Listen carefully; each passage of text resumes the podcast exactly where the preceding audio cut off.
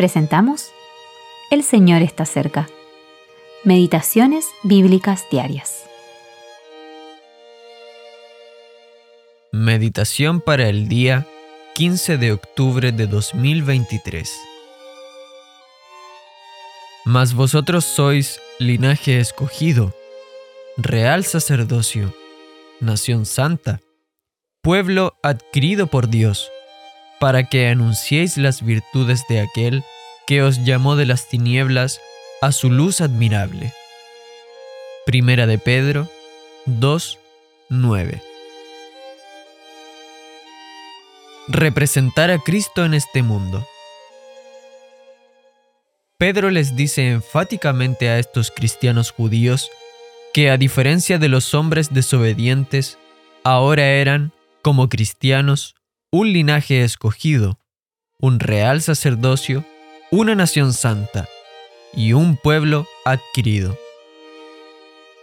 Con esto hace referencia a lo que Dios le había dicho a Israel en Éxodo 19:6.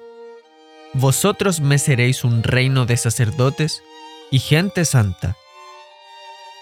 Dios amaba a Israel, los había sacado de Egipto y quería tenerlos de forma especial como posesión suya, pero nunca cumplieron el deseo de su corazón.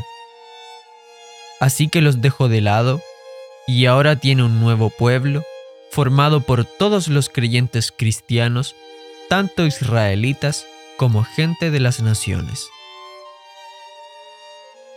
Dios siempre ha querido habitar en medio de su pueblo y por eso nos ha hecho una casa espiritual. Primera de Pedro 2:5 Un templo en el que Él habita por el Espíritu. Efesios 2, 21 al 22.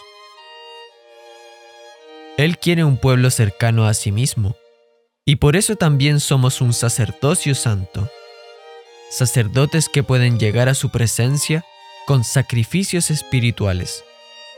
Primera de Pedro 2.5 No quiere ser un Dios distante.